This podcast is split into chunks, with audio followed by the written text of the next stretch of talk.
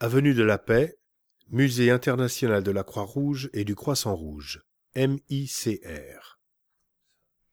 Le Musée international de la Croix-Rouge et du Croissant-Rouge est niché au pied du Comité international de la Croix-Rouge, le CICR, un bâtiment construit en 1873-1876 par Charles Boissonnat. Abritant à l'origine le pensionnat Tudicom, il devint entre 1920 et 1926 le siège de l'OIT-BIT, puis accueillit l'hôtel Carlton jusqu'en 1939, avant de laisser la place au CICR.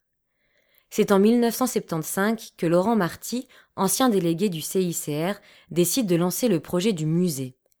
La première pierre est posée par mesdames Raissa Gorbatchev et Nancy Reagan le 20 novembre 1985 et le musée est inauguré le 29 octobre 1988 par Otto Stich, président de la Confédération. Trois architectes ont, après concours, reçu le mandat de construction. Messieurs Pierre Zely, de Zurich, Georges Effeli, de la Chaux-de-Fonds, et Michel Girardet, de Genève. À demi enfoui dans la butte en contrebas du siège du Comité international de la Croix-Rouge, le bâtiment symbolise l'histoire du mouvement. Discrète, mais captivante. On y accède par une tranchée en béton qui débouche sur un atrium protégé par deux emblèmes tendus au-dessus. Cette construction se veut proche de la terre, à l'image de l'action des délégués sur le terrain.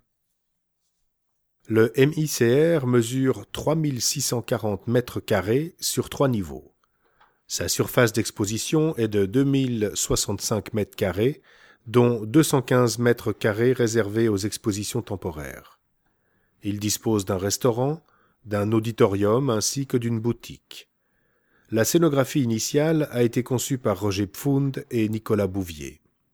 Elle s'accorde avec le bâtiment et privilégie une vision historique chronologique des étapes marquantes du mouvement en utilisant des techniques audiovisuelles modernes.